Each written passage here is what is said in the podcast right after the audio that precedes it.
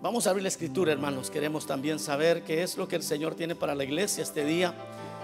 Y lo vamos a hacer en el libro de Génesis, capítulo número 1. Génesis, capítulo número 1.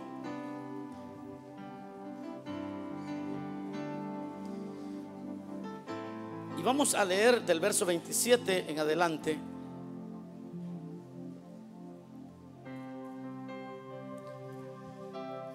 Que dice de la manera siguiente, y creó Dios al hombre a su imagen, a imagen de Dios lo creó, varón y hembra los creó, y los bendijo Dios, y les dijo, fructificad y multiplicaos, llenad la tierra y sojuzgadla, y señoread en los peces del mar, en las aves de los cielos, y en todas las bestias que se mueven sobre la tierra. Amén. Ahí dejamos la lectura. Tenga la bondad de sentarse.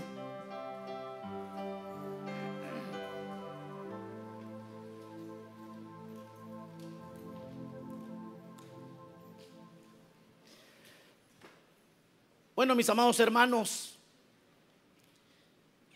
la Biblia es el libro que todos sabemos contiene todo el consejo de Dios. No sé cuántos están de acuerdo con eso. La Biblia es la palabra de Dios, contiene todo el consejo de Dios. Es más, Jesús dijo, escudriñan las escrituras porque allí van a encontrar que tienen vida eterna.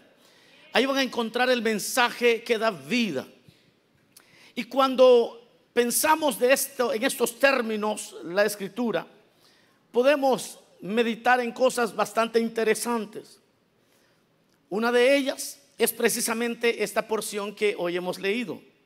Una porción donde aparece la institución del matrimonio, pero que no aparece en ninguna manera la palabra felicidad. Si usted ve la Biblia, y no es que quiero hacer fiesta ni quiero decirles que no van a ser felices, vengo a decirles que van a ser felices. Y nos hemos reunido para celebrarles a ustedes. Pero es curioso que no menciona en, ningún, en ninguna manera el término felicidad. Como que si lo que hoy estamos experimentando, porque yo también me emociono cuando veo a los jóvenes casarse. Yo no sé si ustedes se emocionan, pero uno se pone, se pone emocionado. Porque hay ese sentido de, plenitud, hay un sentido de felicidad. ¿Por qué es que en la primer boda la palabra felicidad no aparece. Veamos entonces lo que contiene la porción. Dice que el Señor hizo al hombre a su imagen. A imagen de Dios los creó, varón y hembra los creó. Con eso ya nosotros podemos imaginarnos la plenitud. Ya podemos ir entendiendo que era innecesario que Dios dijera que fueran felices, siendo que tenían la imagen de Dios. Eso les daba una plenitud que no se comparaba con ninguna otra cosa. Pero como la palabra de Dios no se centra en la felicidad en ninguna parte, usted va a encontrar semejante cosa. La palabra de Dios se centra más en los principios que hacen felices a los hombres. Este es un misterio que de repente usted tiene que considerar cuando lee la Biblia. Porque en ninguna parte va a encontrar que la Biblia aborda la felicidad como un fin, sino siempre es un resultado, siempre es un byproduct, siempre es algo que surge de los principios que Dios estableció. Aquí en los Estados Unidos, una de las cosas que se persiguen como parte central del fundamento de la Constitución es perseguir la felicidad. Así lo dice claramente. The pursuit of happiness. El perseguir la felicidad. Pero en la palabra de Dios, hermanos, vamos a encontrar que siempre el Señor se va a centrar en los principios que hacen felices a los hombres, no en la felicidad en sí. ¿Por qué es que es así en esta porción que hoy hemos leído? Porque la felicidad se encuentra en el diseño. Para los que van tomando nota, la felicidad se encuentra en el diseño. ¿Cómo es que fuimos diseñados? ¿Qué pasó con, con, aquel, con aquella primera unión que el Señor hizo? Está metida en nosotros. Fíjense que nuestra cultura, especialmente por este lado del mundo donde el consumismo es como el, primer caballo de batalla para la economía de la nación, todos los días somos bombardeados para obtener cosas que nos hagan felices. Y lo saben hacer muy bien. Porque usted ya tiene el teléfono, el iPhone 12 y ya quiere el 14 lo hacen tan bien que usted ya no se siente bien con el teléfono, el iPhone 12. Ya no quiere el iPhone 12. Quiere el 13 y el que va a salir en septiembre. El 14 creo que... ¿Vamos por el 14 o por el 15? Estamos en el 13, creo que viene el 14. Lo hacen muy bien. Y siempre existe ese deseo de saciar para poder ser felices cuando la felicidad está en el diseño, ya está within us, ya está en nosotros. Es el diseño donde está ya la felicidad como Dios la planteó. Tal vez alguna vez se va a preguntar usted, ¿por qué nos sentimos completos al ayudar?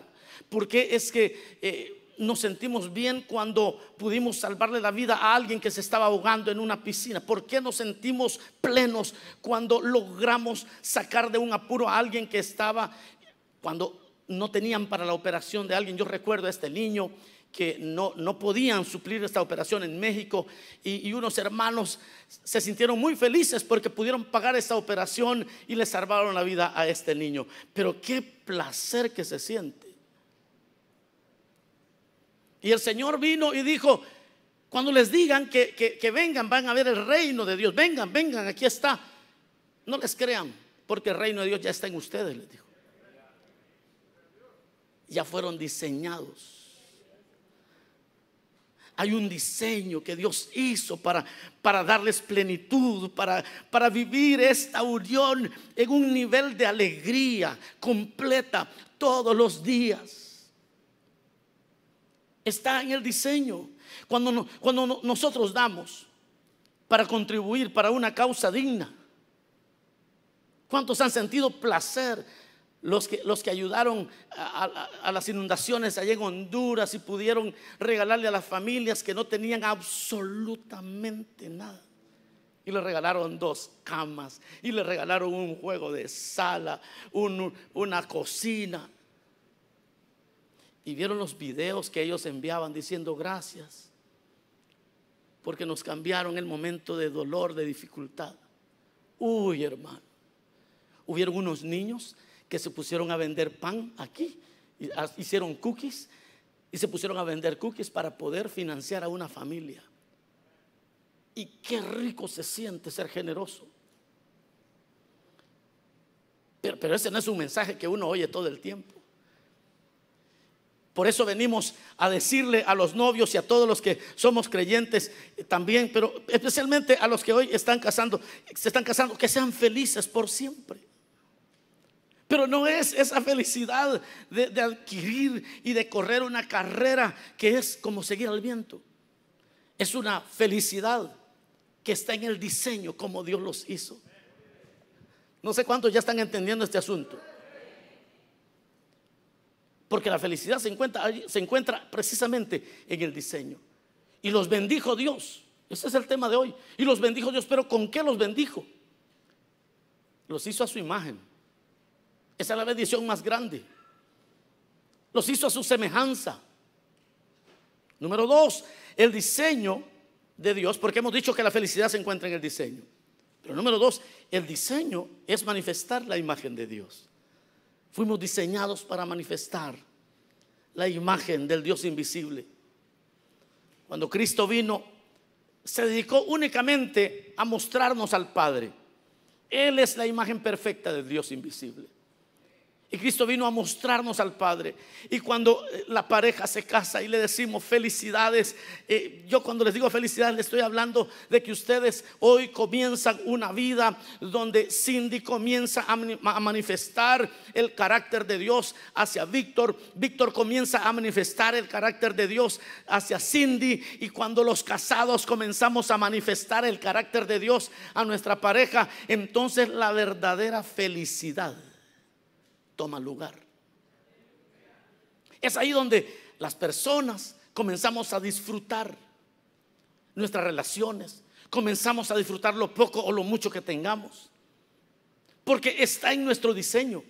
Y los bendijo Dios, los bendijo con un diseño extraordinario, donde podían manifestar la imagen de Dios. Los esposos que se determinan, miren hermanos, esto es interesante, los esposos que se determinan a manifestar a Cristo esos son los más felices de todos. Es como cuando el esposo le dice a la esposa, te voy a demostrar cómo es el Dios invisible. Aleluya. Ya vas a ver cuando te equivoques, Cindy. I'll show you cómo es el Dios que perdona. Ah, no les gusta a ustedes, ¿ah? Voy a manifestar. Y Cindy le dice, en estos primeros tres meses te vas a equivocar. Here I am. Let me show you. Que, ¿Cómo es ese Dios invisible? And there you find happiness. Y ahí vas a encontrar la felicidad no está en el egoísmo, que a veces, no sé, aquí, aquí no hay egoístas, hoy no vinieron, pero, pero el egoísmo es de que no, como él me hizo, yo le voy a hacer, y como ella me hizo, yo le voy a hacer. Esos son los hogares más miserables que hay, hermano. Yo sabía que hoy no iban a haber aleluya ni gloria a Dios, ya sabía. Esos son los más miserables porque es una competencia. Es una competencia de que cuando alguien hace algo malo ya le tiene guardada una, ¿verdad?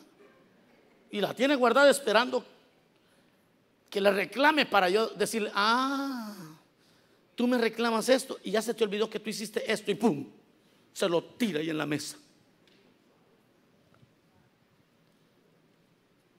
Pero el diseño de los casados está en manifestar la imagen de Dios. Por eso hoy venimos a decirles que sean felices por siempre los novios los esposos Alvarado. Que sean felices. Pero de esta felicidad les estamos hablando. Wow. De esta felicidad donde manifestamos el carácter de Dios. Porque la imagen de Dios, mis amados, es su carácter moral. La imagen de Dios no es, porque yo cuando eh, era un niño y, y me decían que nosotros teníamos la imagen de Dios, y yo me veía en el espejo y yo decía, ah, pues Dios ha de ser bien guapo, decía. Sí, uno leía que Dios tiene manos, que los ojos de Dios están sobre toda la tierra. Y entonces uno se pone a imaginar la imagen de Dios estrictamente en lo físico. Y, y, muchos de ustedes saben por qué es que Dios se refiere de que tiene manos, que Él es espíritu, pero se comunica con nosotros para darnos a conocer su amor hablando de que tiene ojos, que tiene manos, pero es para que los, nosotros los pobres mortales podamos más o menos entender al Señor. Pero el punto es que yo, siempre pensaba que era algo físico, hasta que un día, leyendo las escrituras, descubría que la imagen de Dios es su carácter moral, que la imagen de Dios tiene que ver con la bondad que Él nos muestra que, el carácter de Dios tiene que ver con su amor, con su justicia, con su omnisciencia, con su libertad, con su inmutabilidad. Que sean felices significa vamos a demostrar el carácter de Dios, el carácter moral de Dios. Es decir, eh, imagínense cómo es Dios que saca el sol sobre buenos y sobre malos. Wow. Y cuando Dios saca el sol sobre buenos y sobre malos, no le está preguntando al otro, vamos a ver cómo te portaste hoy. Sí, porque un día se van a enojar, los casados se enojan. Aquí hay casados que se enojan de vez en cuando. Oh, vinieron honestos, vamos ganando hoy. Me dijo una hermana, bueno, ya vieron ustedes este meme, ¿verdad? Que dice que, o no es un meme, un TikTok creo que es, que dice, si tu esposa no te habla, vete a la cocina y aprieta todos los botes, ya te va a empezar a hablar. Sí, okay, porque tiene que llegar a ayudarle a abrir los botes, ¿verdad?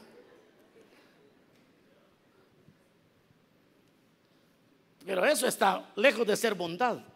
La bondad es esta cualidad que el Señor tiene, de hacernos el bien, de no cansarse de hacernos el bien. Y es cuando, imagínense los casados que se determinan a decirle, mire mi amor, aunque usted no me, no me, no me dé comida, aunque usted, no, aunque usted esté enojada conmigo, yo le voy a hacer el bien. Yo les contaba hace poco que le hice una broma a un hermano.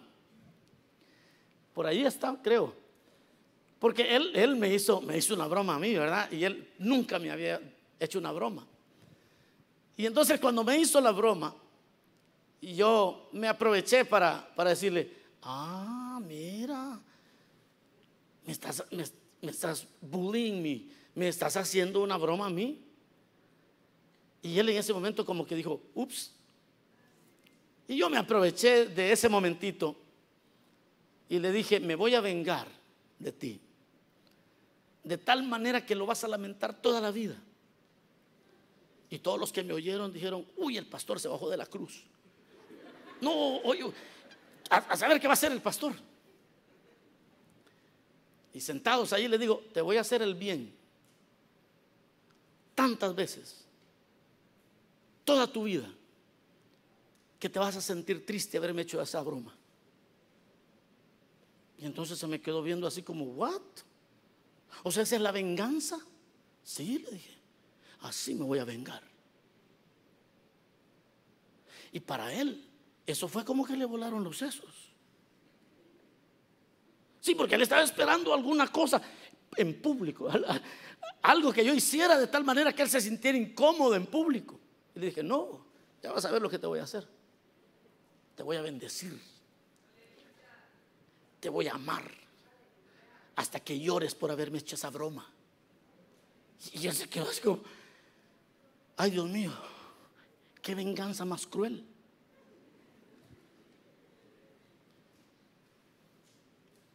Que sean felices. Que esas sean tus venganzas que manifiestes la bondad de Dios. Que manifiestes la bondad de Dios. Sí, la felicidad es un byproduct nada más, es solo un producto, es una, es una respuesta de la manifestación del carácter de Dios en nuestros matrimonios. Yo sé que solo Dios es inmutable, pero se siente bonito cumplir las promesas. Yo sé que solo Dios no cambia. Nosotros vamos cambiando todo el tiempo.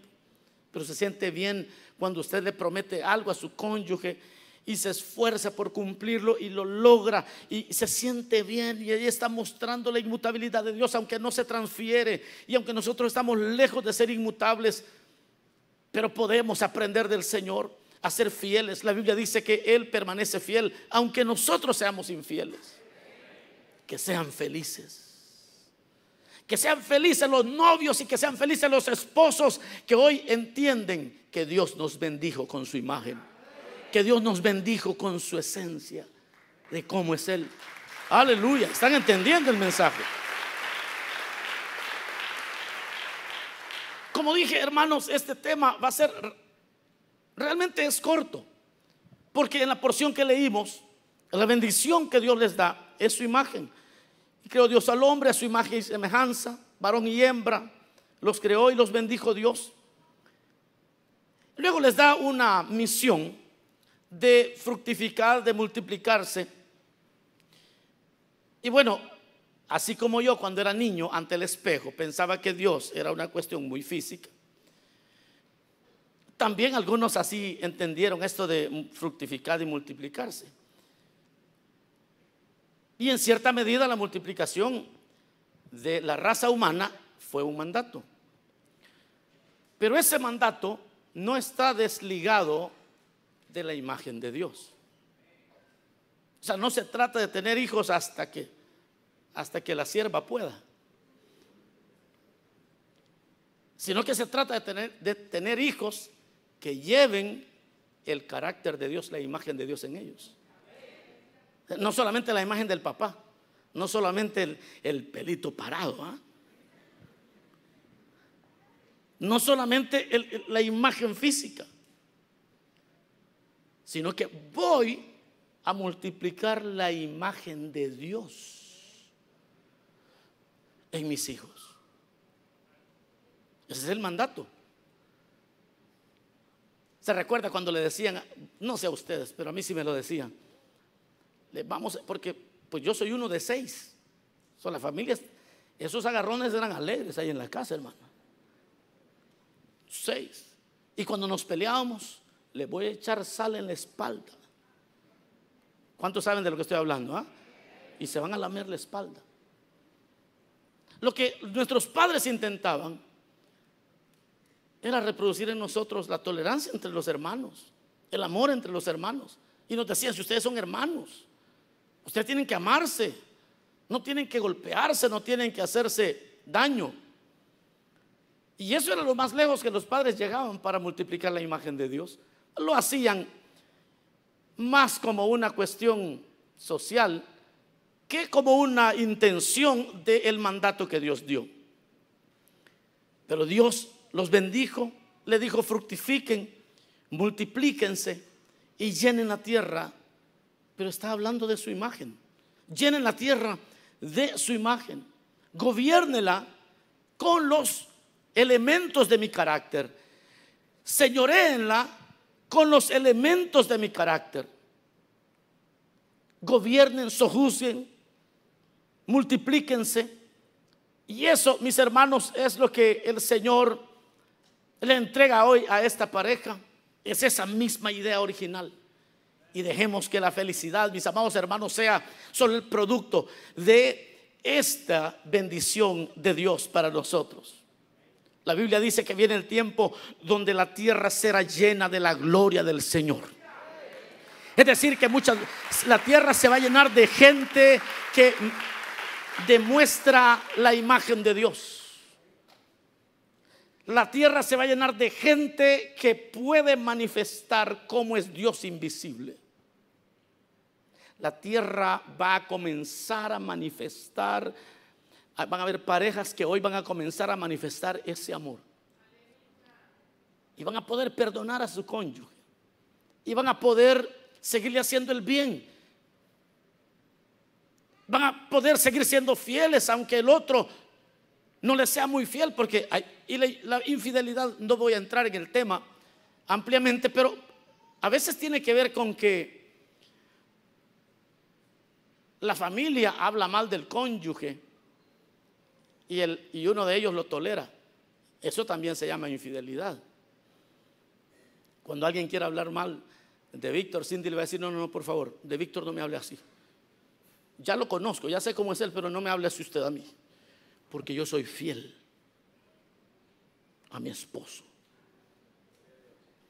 La Biblia dice que Dios sigue siendo fiel. Aunque nosotros seamos infieles, Él permanece fiel. La tierra, viene el día donde la tierra será llena de la gloria del Señor. Y la gloria del Señor es un pueblo de Dios que manifiesta el carácter de Dios. Que, que manifiesta el carácter moral de Dios. Todo el tiempo está manifestando el carácter moral de Dios. Viene el tiempo donde los esposos van a poder sobrellevar la carga del otro, los errores del otro, donde no se van a vengar de, una manera de retaliation, no, no va a haber ese, deseo de, de pagar con la misma moneda. Viene el tiempo donde los esposos van a responder como Dios nos responde a nosotros. Wow. Porque yo te voy a perdonar y me voy a olvidar de tus pecados, nunca más me acordaré de ellos, lo voy a enterrar en el fondo del mar. Viene el tiempo donde los esposos van a comenzar a echar, eh, las esposas, esposos van a comenzar a olvidarse de, los, de las palabras hirientes y van a perdonar y nunca más se van a acordar de ello. Y entonces van a experimentar la bendición de Dios, la felicidad de Dios y la tierra será llena del conocimiento de Dios, de la gloria del Señor viene el tiempo donde este evangelio, esto que ahora estamos escuchando, se va a volver una realidad para la pareja que hoy se casa, pero para todos los que estamos entendiendo este, esta palabra. Y los hizo semejante, hizo semejante a Él, nos hizo iguales a Él, iguales en carácter. Tenemos la capacidad de ser bondadosos. Tenemos la capacidad las personas, miren hermanos, yo termino y digo, las personas más felices son las que aprendieron a hacer el bien, porque son buenos. Esas son las personas más felices. No aprendieron a hacer el bien porque les hacen el bien, sino porque ellos encontraron placer haciendo el bien. Esas son las personas más felices. Esos son los que van en la vida contentos.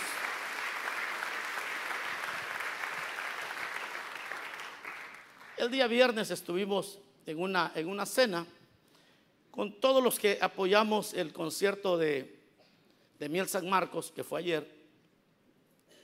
Y ahí estuvieron, ahí estuvieron todos los que iban a participar y estuvimos un grupo quizás de unos 50 personas con ellos, 50, 60 personas.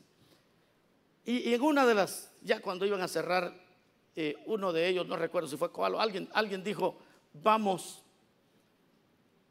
bueno, la cosa es de que la idea era que ellos venían a apoyar a esta banda y ellos les decían, Miel San Marcos no necesita de ninguno de nosotros para llenar el, el Staples Center o el Crypto, la Crypto Arena. No necesitan de nadie, pero han tenido bien invitarnos a nosotros. Y ahí habían varios. Y dijeron, esto es, esto es el reino. Así que reconozcamos que hay otros hermanos aquí que nos hacen el bien. Busque a alguien. Busque a alguien, dijo, dijo este hermano, y agradezcale por, por lo que es. El asunto es que yo estaba cerca de un pastor que cada vez que pienso en él, pienso en cómo es él, en el amor que tiene. Y quizás nadie le había dicho esto al hermano, porque cuando yo lo abracé, lo agarré de los hombros y lo vi a los ojos, lo miré a los ojos y le dije, pastor, cuando yo pienso en el amor del Señor, pienso en usted. Porque usted es un hombre que no tiene prejuicio.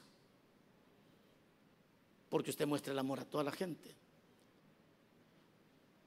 Sin ver su color de piel, su estrato social. Él y su esposa también son así. Y aquel hombre empezó a llorar. Y le dije, y yo sé que eso, oigan esto, y yo sé que eso no se aprende sin haber sido heridos.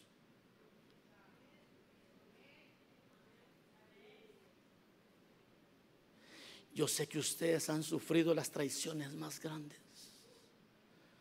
Yo sé que ustedes han sufrido los dolores más intensos amando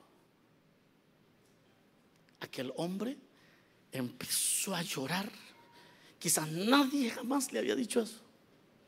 Y yo le dije, por eso te valoro, pastor. Fue un momento sublime. El cielo sobre la tierra. Fue una cosa impresionante.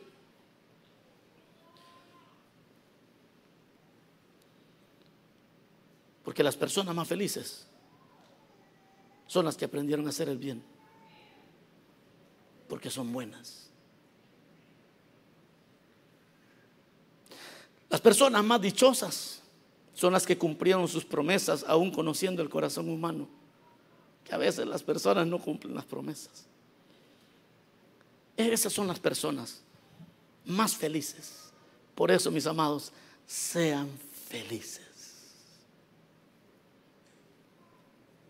Las personas más felices son las que no tienen temor de amar aunque los hieran. Son los que tienen valor todavía después. Después de que, mire, me hicieron tal cosa, no importa. Voy a seguir amando. Esas personas viven felices. Esas personas no se amargan. Esas personas son felices en su casa, son felices en su trabajo, son felices donde ellos van. En la iglesia también son felices. Ahora eso que les acabo de decir solamente se encuentra en esta realidad de Jesucristo. Y sin la realidad de Jesucristo en nuestra vida, mis amados amigos que han venido este día, es imposible ser felices. Es imposible. Perdonar es imposible. La gente dice, yo puedo vivir sin necesidad de ir a la iglesia, yo sé. Yo puedo tener una vida, yo no soy borracho, no soy esto, no soy lo otro. Yo puedo vivir bien sin ir a la iglesia, yo sé. Lo que no puedes es perdonar sin ir a, sin ir a Cristo. Lo que no puede ser es inútil haciéndole el bien a los que te han pagado mal. Eso sí no se puede sin Cristo. It is impossible. Jamás podrás hacerlo. Lo que es imposible es cumplirle una promesa a alguien que te pagó mal. Eso es imposible. Y eso, mis amados, es la imagen de Dios. Manifestemos hoy la imagen de Dios y seamos felices. La pareja sean felices manifestándose el uno al otro esa imagen que Dios les dio. Vamos a orar. Cierre sus ojos un momento. Dígale al Señor, Señor, gracias. Gracias, bendito Rey, porque tú envías tu palabra a tiempo y fuera de tiempo. Porque nos habla, Señor, de ese mandato original. Vayan y multiplíquense, pero multipliquen mi imagen. Vayan y multipliquen lo que yo soy. Vayan y multipliquen el carácter moral que yo les he dado. Son capaces de perdonar, son capaces de cumplir sus promesas, sean capaces y van a encontrar la felicidad y van a encontrar el gozo, la plenitud, sean capaces de ser bondadosos. Gracias Señor porque la felicidad de la que tú hablas es solo el resultado de manifestar tu imagen. Así como estamos con los ojos cerrados y el rostro inclinado. Quizás hay personas que han estado en grandes conflictos y lo que llevan en el corazón posiblemente sea el deseo de venganza.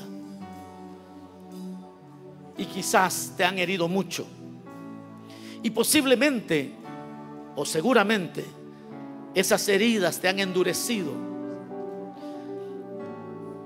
Quizás las heridas que los demás te han hecho te han vuelto una persona dura y no logras ser feliz. Hoy el Señor te va a bendecir. Te puede dar un corazón nuevo. Ese corazón que lleva la imagen de Dios. Que es capaz de perdonar. Habrá alguien aquí que necesite recibir a Cristo en su corazón. Que sabe que se le va a ser imposible ser feliz a menos que conozca al Señor. Si hubiera alguna persona que aquí necesita recibir a Cristo en su corazón, levante su mano. Queremos orar por usted. No quiero terminar sin dar esa oportunidad a aquellos que necesitan hoy darle la vida a Cristo, que saben que están viviendo quizás una vida que, ya no le tiene sentido ni el matrimonio, no, no le tiene sentido ya la vida. Porque todavía no han recibido el amor incondicional del Señor. Es ese amor que nos enseña también a amar incondicionalmente. ¿Por qué no vienes a Cristo? Vamos a orar por ti. El Señor te está llamando. O quizá fuiste creyente y quieres reconciliarte con Él.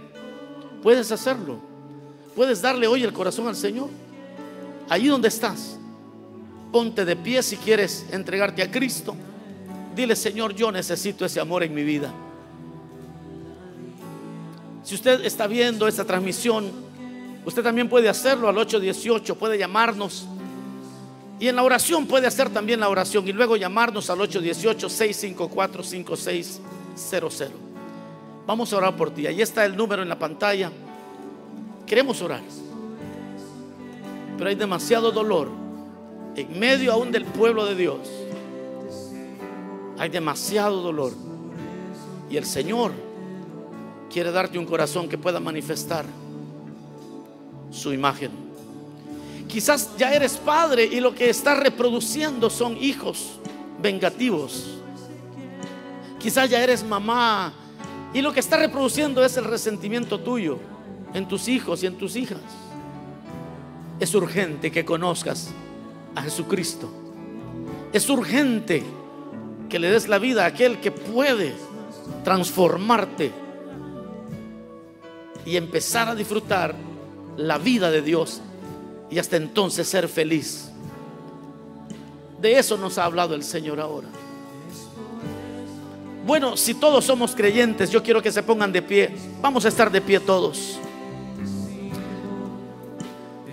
Si tiene a su esposa allá a su lado, tome la mano de ella. Si tiene su cónyuge allá a su lado, tome la mano de su cónyuge. Y oremos juntos, Señor, gracias. Gracias porque esta palabra nos hace regresar al inicio. Volver, Señor, a tu deseo nos has bendecido con tu imagen. Nos has bendecido con tu carácter. El pecado nos asedia, pero hoy renunciamos a todo lo que no nos deja ver la felicidad en el matrimonio. Señor, ayúdanos a manifestar tu imagen en esta tierra. En el nombre poderoso de Jesús. Y así podamos hoy, Señor, disfrutar la felicidad del matrimonio.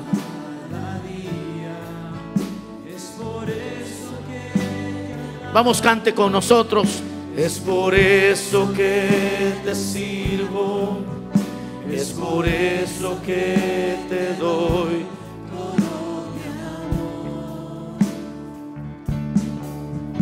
Es por eso que te alabo, es por eso que te sirvo, es por eso que te doy todo mi amor. Aleluya. Dale un fuerte aplauso al Señor. Él es bueno.